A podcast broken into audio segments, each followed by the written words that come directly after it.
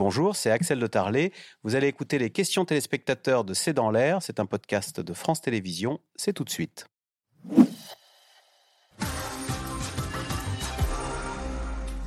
Alors, comment sera le mois d'août? Plus caniculaire encore? Pour l'instant, on l'a dit, dans la partie nord de la France, il a été plutôt euh, type 2021. Euh, on est incapable de faire des prévisions. Euh, ça, c'est de la, météo. C'est plus du climat, c'est de la météo. Ça. c'est de la météorologie. Et ce qui se passe au mois de juin ou au mois de juillet ne nous dit rien de ce qui va se passer euh, au mois d'août. On peut faire des prévisions saisonnières comme le fait Météo France, hein, qui nous a dit que l'été sera à 50% de chances qu'il soit plus chaud que la normale, c'est-à-dire la moyenne sur les 30 dernières années. Ce qui est important de dire, hein, c'est que ces canicules que l'on vit un peu partout dans l'hémisphère nord, elles sont liées à des situations météorologiques locales, régionales. Et donc, en fait, euh, on a eu un dôme de chaleur là sur le sud-est de l'Europe. Il y a un dôme de chaleur Un dôme de chaleur. Alors, je vous explique euh, ce que c'est un dôme de chaleur. Euh, donc, en fait, le dôme de chaleur, c'est d'abord, il faut qu'on ait une oscillation très forte du jet stream. C'est le, le, jet, pardon, c'est ce courant atmosphérique qu'on a en haute altitude qui descend en latitude pendant l'été et qui se met à osciller plus ou moins fortement. Et donc, ça va finalement emprisonner des hautes pressions et on va avoir un anticyclone très stable, très statique, une situation de blocage. Et ces hautes pressions, elles vont appuyer sur l'air. Et en fait, en compressant, c'est un petit peu comme votre pompe à vélo. Euh, l'air qui sort est plus chaud que l'air qui est rentré. Vous comprimez, vous chauffez l'air en surface. Et en fait, comme c'est une situation de blocage, cet air chauffe, il stagne, il ne sort pas et rien ne rentre. C'est la situation météorologique qui crée des vagues de chaleur, comme les plumes de chaleur, qui sont là des, arrivées de masse d'air chaud du sud. Et Aziza, est-ce qu'on peut aussi concevoir qu'en ce moment on vit une période un peu exceptionnelle? Parce qu'il y a ce fameux phénomène El Niño. Alors, c'est des choses compliquées qui se passent dans le Pacifique Sud, mais qui, si j'ai bien compris, euh, réchauffe la planète au niveau mondial, mais c'est pas éternel, ça. C'est pas si compliqué que ça. C'est-à-dire qu'on est sur une oscillation où là, effectivement, on a euh, des eaux extrêmement chaudes qui arrivent sur les côtes du Pérou, qui ont pour conséquence majeure un réchauffement planétaire. C'est-à-dire, mais ça, c'est une oscillation naturelle qui est recensée depuis à peu près 130 000 ans et qui se confronte aujourd'hui à ces courbes euh, du changement climatique. Donc, on a un phénomène d'un côté naturel, de l'autre côté qui est lié à, la dimension humaine. On sait qu'il y a à peu près euh, de fortes chances pour qu'il dure dans les deux années à venir. C'est-à-dire que là, il, s'est installé. On aura un maximum euh, durant euh, Noël. C'est pour ça d'ailleurs qu'il s'appelle El Niño.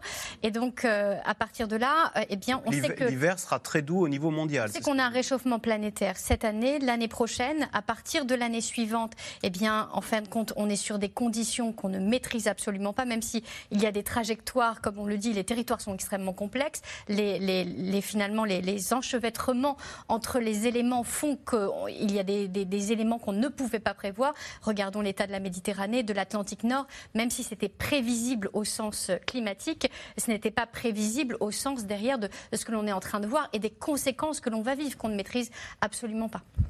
Euh, David Anotel, question de Henri en Gironde. Doit-on craindre des incendies incontrôlables en France cet été? Alors, il y, a, cette fameuse carte, cette météo des forêts, hein, dont, on parlait tout à l'heure. Euh, trois départements euh, en situation orange. Euh, qu'est-ce qui fait qu'un incendie se déclare? Je crois qu'il y a la, règle des 3,30, hein, c'est ça? tout à fait, la règle des 3,30, donc les 30 degrés. Les Plus de 30 degrés? Oui, 30 km heure de vent. Des vents à plus de 30 km heure. Et un taux d'hygrométrie inférieur à 30%. Et un taux d'humidité inférieur à 30%. 30%. Donc c'est effectivement des facteurs particulièrement défavorables.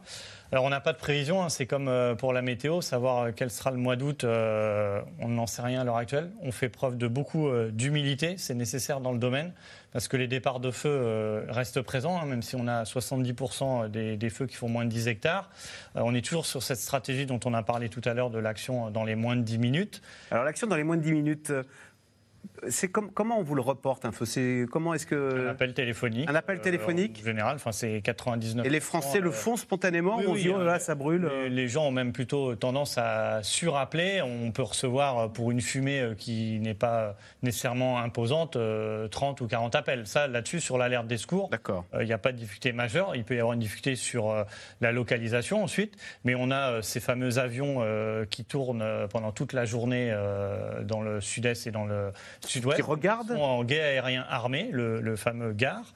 Donc, qui sont en rotation. Ce sont les, les Dash en priorité qui, le, qui occupent cette fonction et qui ont des circuits de rotation Ils sont, euh, il, y a, il y a cinq ou six ou sept euh, circuits de rotation en fonction des journées et des risques qui ont été euh, calculés et qui vont euh, aussi scruter euh, l'horizon sur, euh, sur des zones déterminées qui sont des zones à risque bien évidemment et ce sont effectivement euh, également un moyen d'alerte euh, précoce. Donc euh, on a euh, vraiment toute la chaîne euh, des moyens qui est à l'heure actuelle euh, mise en place. Ça tient, on arrive à, à envoyer des, des avions, des moyens aériens, voire des hommes à l'extérieur, mais euh, tout ça reste fragile puisqu'on l'a évoqué, hein, il y a tout notre quotidien. Donc euh, Alors notre quotidien, ne pas faire donc des barbecues en forêt, j'imagine. Alors quelques... ne pas acheter euh, de mégots dans n'importe quelle condition sur la route, les bords de route ou euh, en tout cas les mégots, ça va dans un cendrier parce qu'en plus d'être euh, dangereux euh, pour les incendies, c'est également toxique. Ne pas faire de travaux qui pourraient provoquer des étincelles dans son jardin. En tout cas, si on le fait dans son jardin, on débroussaille avant. On fait ça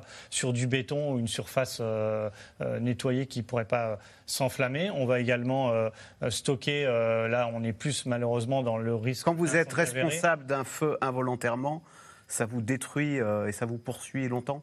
Ah, euh, Socialement, c'est terrible. Ce sont, euh, en tout cas, si on est euh, correctement inséré dans la société, oui, je pense que surtout s'il y a des conséquences, qu'elles soient déjà matérielles, des conséquences matérielles et donc financières importantes, je pense qu'on peut. Parce qu'on est poursuivi pendant ensuite. Et en plus derrière, bien évidemment, il y a un risque de poursuite si les, les faits sont avérés.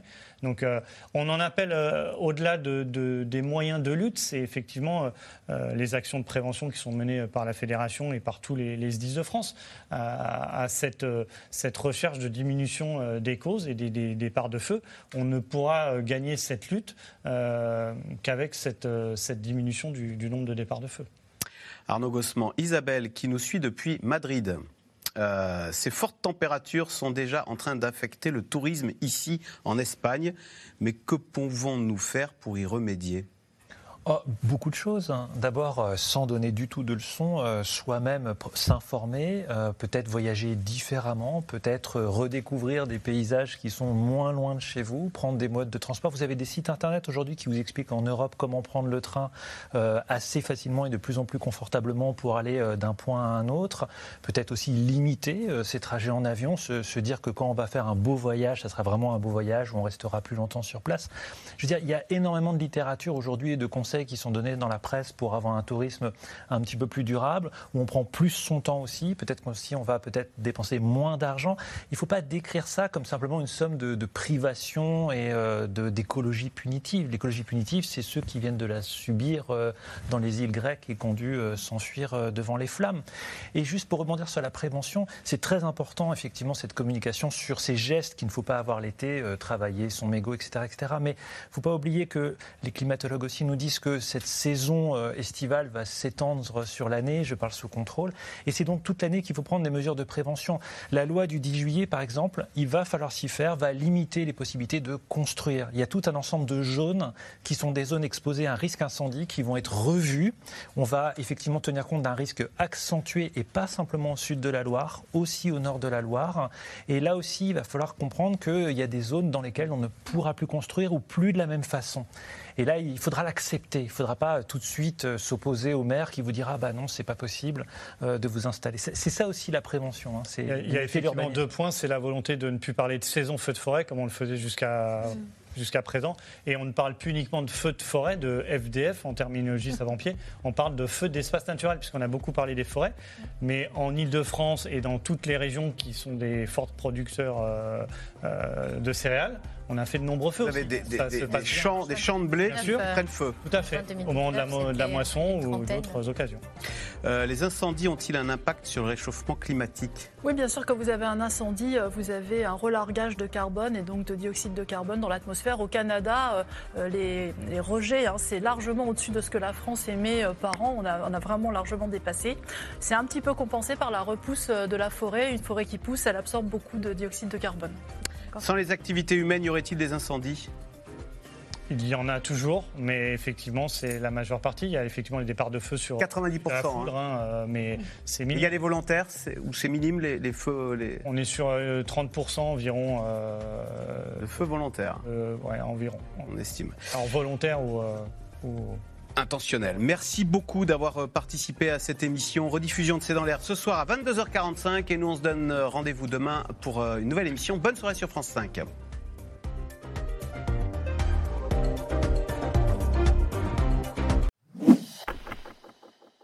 Vous venez d'écouter C'est dans l'air, c'est un podcast France Télévisions. N'hésitez pas à vous abonner. C'est dans l'air est disponible gratuitement sur toutes les plateformes audio, en vidéo disponible sur francetv.fr. À très bientôt.